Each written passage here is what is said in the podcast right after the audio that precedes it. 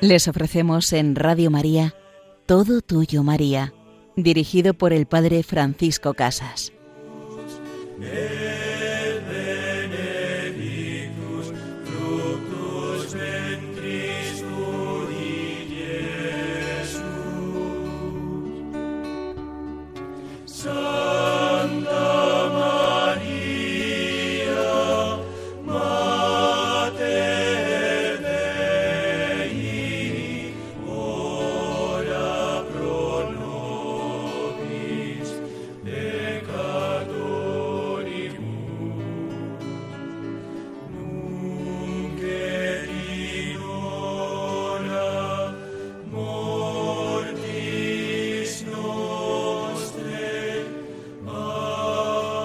Por nosotros, Santa Madre de Dios, llévanos siempre al corazón de tu Hijo Jesús.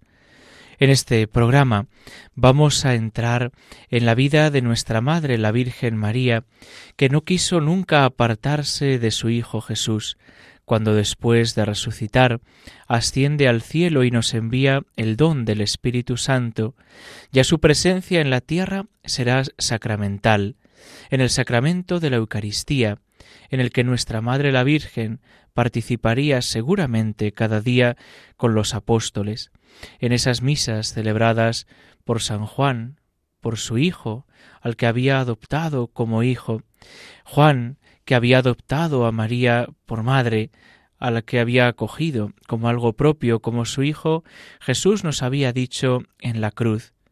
Jesús le había dicho a María, mujer, ahí tienes a tu hijo, hijo, ahí tienes a tu madre. Y en esa unión de dos corazones, pues vivía también el apóstol Juan. Y así veríamos a María, pues celebrando la Eucaristía, adorando a su Hijo Jesús. En la segunda parte de nuestro programa nos acercaremos a la figura del santo apóstol de la juventud cristiana, de San Luis Gonzaga, este santo jesuita al cual y del cual pediremos su intercesión.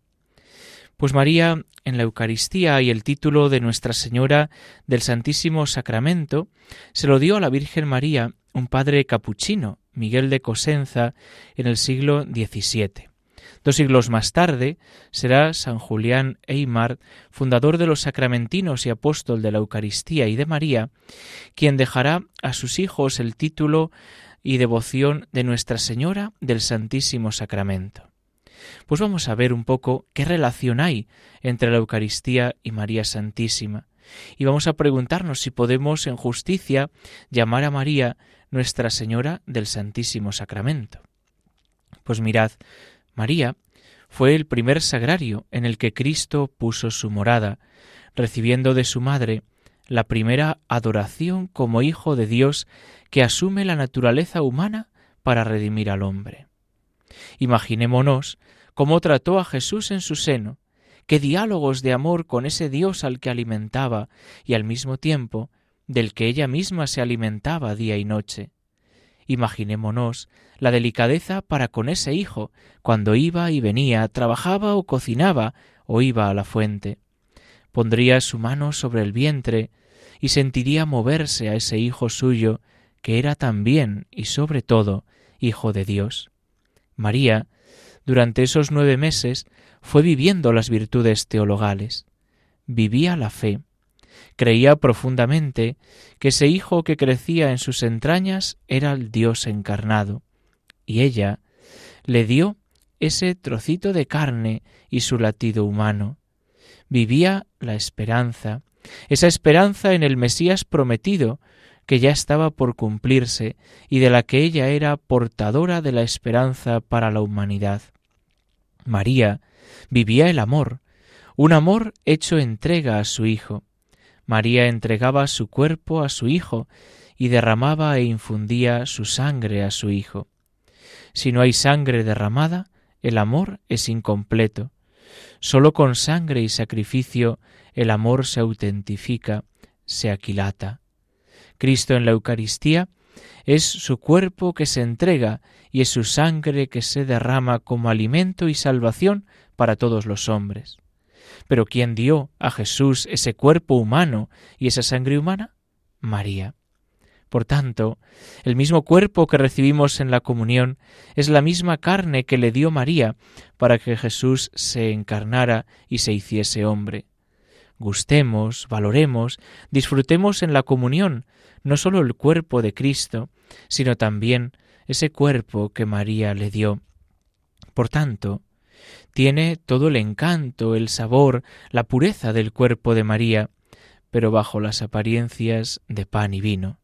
Es la fe, nuestra fe, que ve más allá de ese pan, la que nos dice que ahí está Jesucristo vivo, está Jesucristo resucitado, está su presencia sacramental, cuerpo, sangre, alma y divinidad.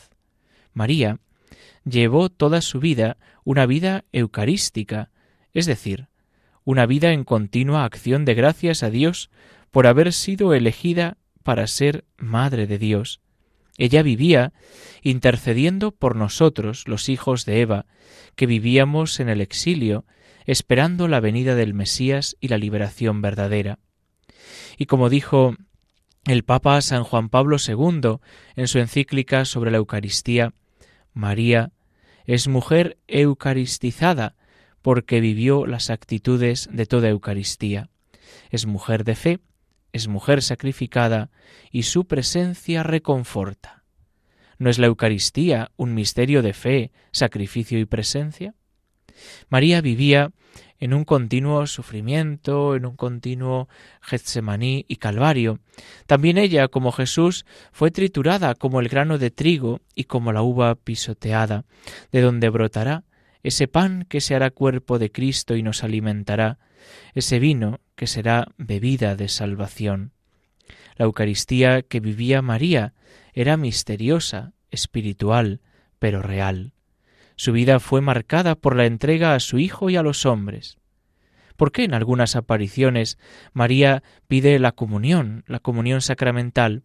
Pues porque Eucaristía y María están estrechamente unidos, porque María siempre nos lleva a su Hijo Jesús, y su Hijo Jesús está vivo y resucitado en la Eucaristía, para hacerse alimento. Por tanto, María y Eucaristía están estrechamente unidos, María y Jesús están vinculados para siempre, para toda la eternidad. Y por eso deberíamos caer en la cuenta de que al celebrar la Santa Misa, al contemplar y adorar a Jesús en el altar, junto a Él, como también estuvo junto a la cruz, está nuestra Madre la Virgen. Están los ángeles, los arcángeles, están los santos, está la Iglesia purgante y está María esa mano materna de la Eucaristía. Si te cuesta vivir la Santa Misa, si te cuesta centrarte, si te cuesta entrar en ese misterio de amor, pídele a nuestra Madre la Virgen que ella te introduzca, que te dé como un paseo espiritual por la Santa Misa, por cada una de sus partes, por cada uno de los momentos, que te ayude a entrar, a pasear, a meditar por ese Calvario, por esa actualización del Calvario, del sacrificio de Cristo, que es la Santa Misa. Y María siempre nos lleva a Jesús, nos enseña a ofrecernos con Él, como Él, nos enseña a ofrecernos cada día al Padre.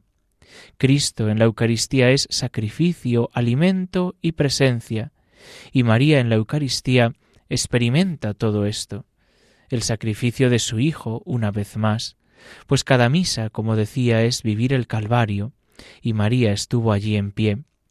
En la Eucaristía, María nos vuelve a dar a su Hijo Jesús para alimentarnos, y en la Eucaristía, junto al corazón de su Hijo, palpita el corazón de la Madre.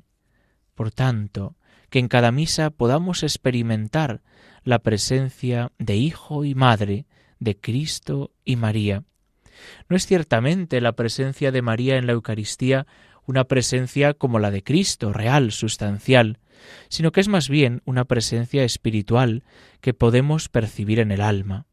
Es María quien nos ofrece el cuerpo de su Hijo Jesús, pues en cada misa nace, muere, resucita, asciende al cielo, por la salvación de los hombres y la glorificación de su Padre. Pues que nuestra Madre la Virgen nos ayude a entrar en este misterio de amor, en este misterio de redención, en este sacrificio y acción de gracias que es la Eucaristía.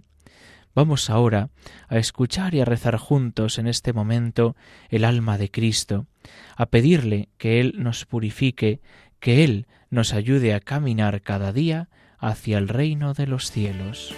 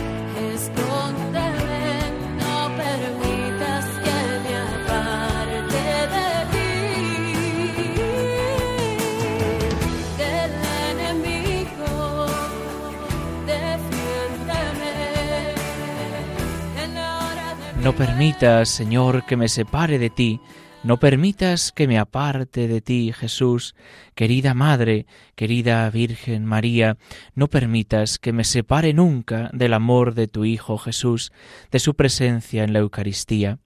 Nos encontramos en este programa Todo Tuyo, María, con el Padre Francisco Casas. En la primera parte de nuestro programa hemos ido comentando cómo María y la Eucaristía, como María y Jesús en su presencia sacramental están unidos, vinculados. Y en esta segunda parte vamos a hablar del joven jesuita Luis Gonzaga, el gran apóstol de la juventud cristiana. San Luis Gonzaga nació el 9 de marzo de 1568 en Lombardía. Su madre habiendo llegado a las puertas de la muerte antes del nacimiento de Luis, lo había consagrado a la Santísima Virgen y llevado a bautizar al nacer. Por el contrario, a don Ferrante, a su padre, sólo le interesaba pues el futuro mundano de su hijo, un futuro de éxito, un futuro de triunfo, que fuera un soldado como él. Desde pequeño había estado rodeado pues por los soldados con los que estaba su padre, y él aprendió la importancia de ser valiente, la importancia del sacrificio por grandes ideales, pero también fue adquiriendo pues el rudo vocabulario de las tropas, y al regresar un día al castillo, pues él iba tan feliz repitiéndolas cándidamente. Su tutor lo reprendió, haciéndole ver que aquel lenguaje no sólo era grosero y vulgar, sino también blasfemo. Luis se mostró sinceramente avergonzado y arrepentido, de modo que comprendiendo que aquello ofendía a Dios, jamás volvió a repetirlo. Qué dulzura de alma, qué sencillez la de Luis, que se deja corregir, que se deja aconsejar para hablar bien de Dios, porque también con nuestras palabras ofendemos a Dios. A veces pensamos que simplemente cualquier palabra vale y nos damos como la importancia al decir pues una palabra que no cabe ni en nuestra boca. Y esto lo podemos ver muchas veces pues en los niños, que dicen palabras que no les caben ni en la boca, ni con una operación cabría en su boca semejante vocabulario. Y sin embargo, se sienten como orgullosos del vocabulario que utilizan. Por eso yo creo que es un buen momento para que pidamos, por intercesión de San Luis Gonzaga, que el Señor purifique nuestros labios, que purifique las palabras que salen de nuestra boca, para que no, no sean no sólo no groseras ni vulgares, sino que caigamos en la cuenta de que a veces también ofendemos a Dios, que cuidemos nuestro vocabulario. Y así lo fue haciendo Luis Gonzaga. Apenas él contaba con siete años de edad, experimentó lo que podría describirse pues como un despertar espiritual. Siempre desde pequeñito había dicho sus oraciones matinales y vespertinas, pero desde ese momento, y por iniciativa propia, recitó a diario el oficio de Nuestra Señora, los siete salmos penitenciales y otras devociones, siempre de rodillas y sin un cojincillo para apoyarse. Su propia entrega a Dios en su infancia fue tan completa que según su director espiritual, San Roberto Belarmino, y tres de sus confesores, nunca en toda la vida cometió un pecado mortal. Desde su primera infancia se había entregado ya a la Santísima Virgen. A los nueve, a los nueve años, en Florencia, se unió a ella haciendo voto de virginidad, y después resolvió hacer una confesión general, de la que data lo que él llama su conversión. Pues San Luis Gonzaga iba preparando su alma y su vida para entregársela a Dios. Qué gozo escuchar esta delicadeza de alma que podemos pedirla para cada uno de nosotros. Y avanzando los años, una dolorosa enfermedad renal que le atacó, pues le sirvió de pretexto para suspender sus apariciones en público para dedicar su tiempo a la plegaria y a la lectura de la colección de vidas de santos. Pues pasó la enfermedad, pero su salud quedó quebrantada por trastornos digestivos muy frecuentes que durante el resto de su vida le eh, visitarían con cierta frecuencia y tuvo pues grandes dificultades en asimilar los alimentos diarios.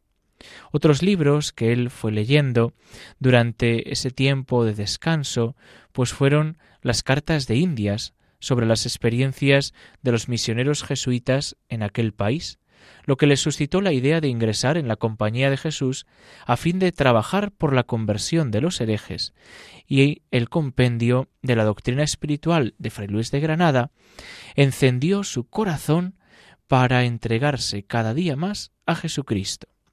Como primer paso en su futuro camino misionero, aprovechó unas vacaciones veraniegas que pasaba en su casa de Castiglione para enseñar el catecismo a los niños pobres del lugar. En su casa, donde pasaba el invierno, se refugiaba durante horas enteras en las iglesias de los capuchinos y de los barnabitas. En privado, comenzó a practicar las mortificaciones de un monje, Ayunaba tres días a la semana a pan y agua, se azotaba con el látigo de su perro, se levantaba a mitad de la noche para rezar de rodillas sobre las losas desnudas de una habitación en la que no permitía que se encendiese fuego, por riguroso que fuera el tiempo. Y así San Luis Gonzaga fue avanzando en su vida y vino hasta España, hasta la ciudad de Madrid, donde se empezaron a preguntar su tío, su tío don Diego, qué podría hacer con su sobrino, con Luis Gonzaga. Fueron a hablar a la corte y después de un tiempo, pues Luis Gonzaga partió para Roma y en el año 1585 ingresó en el noviciado de la Casa de la Compañía de Jesús. Él acababa de cumplir los dieciocho años. Al tomar posesión de su pequeña celda, exclamó espontáneamente Este es mi descanso para siempre. Aquí habitaré, pues así lo he deseado. Sus austeridades, sus ayunos, sus vigilias habían arruinado ya su salud hasta el extremo de que había estado a punto de perder la vida. Al principio de su vida en el eh, como jesuita, pues el joven tuvo que sufrir otra prueba cruel. Las alegrías espirituales que el amor de Dios y las bellezas de la religión le habían proporcionado desde su más tierna infancia desaparecieron. Vino a vivir como una gran noche oscura. Y seis semanas después de entrar, murió su padre, murió don Ferrante. Desde el momento en que su hijo Luis abandonó el hogar para ingresar en la compañía de Jesús, este hombre había transformado completamente su manera de vivir. El sacrificio de Luis había sido un rayo de luz para este anciano que ya sólo deseaba vivir para el cielo. Luis suplicaba que se le permitiera trabajar en la cocina, lavar los platos, ocuparse de las tareas más humildes. Y un cierto día, hallándose en Milán, en el curso de sus plegarias matutinas, le fue revelado que no le quedaba mucho tiempo por vivir. Aquel anuncio le llenó de júbilo y apartó aún más su corazón de las cosas de este mundo. Llega la epidemia a la ciudad de Roma, y Luis iba de puerta en puerta con un zurrón, mendigando víveres para los enfermos. Muy pronto, después de implorar ante sus superiores, logró cuidar también a los moribundos. Se entregó de lleno limpiando las llagas, haciendo las camas, preparando a los enfermos para la confesión, y esto le llevó a contraer la enfermedad. Había encontrado un enfermo en la calle y cargándolo sobre sus hombros lo llevó al hospital donde servía. Luis se recuperó de aquella enfermedad pero quedó afectado por una fiebre intermitente que en tres meses le redujo a un estado de gran debilidad. Luis vino, vio pues que su fin se acercaba y escribió a su madre Alegraos, Dios me llama después de una breve lucha. No lloréis como muerto al que vivirá en la vida del mismo Dios. Pronto nos reuniremos para cantar las eternas misericordias en sus últimos momentos no pudo apartar su mirada de tan pequeño de un pequeño crucifijo que colgaba sobre su cama. Así, el joven Luis cayó en un arrobamiento que se prolongó durante toda la noche, y fue entonces cuando se le reveló que habría de morir en la octava del Corpus Christi. Durante todos los días siguientes a esa noche recitó el Te Deum como acción de gracias. Y entre las diez y las once de aquella noche, después del corpus, se produjo un cambio grande en su estado. Fue evidente que su fin se acercaba, y con los ojos clavados en la cruz y con el nombre de Jesús en sus labios, expiró alrededor de la medianoche. Sus restos se conservan hoy bajo el altar del Ancelotti en la iglesia de San Ignacio de Roma. Fue canonizado en el año 1726 y el Papa Benedicto XIII lo nombró protector de jóvenes estudiantes. El Papa Pío XI lo proclamaría patrón de la juventud cristiana.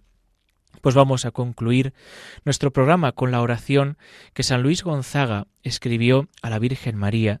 Y os invito a que podáis escuchar de nuevo este programa y a pedirle al Señor que nos ayude pues a adquirir virtudes de la vida de San Luis.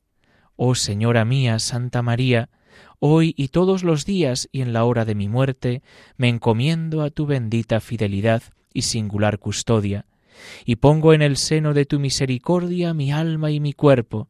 Te recomiendo toda mi esperanza y mi consuelo, todas mis angustias y miserias, mi vida y el fin de ella, para que por tu santísima intercesión y por tus méritos todas mis obras vayan dirigidas y dispuestas conforme a la voluntad de tu Hijo. Por Jesucristo nuestro Señor. Amén. Y la bendición de Dios Todopoderoso, Padre, Hijo y Espíritu Santo, desciendan sobre vosotros. Alabado sea Jesucristo.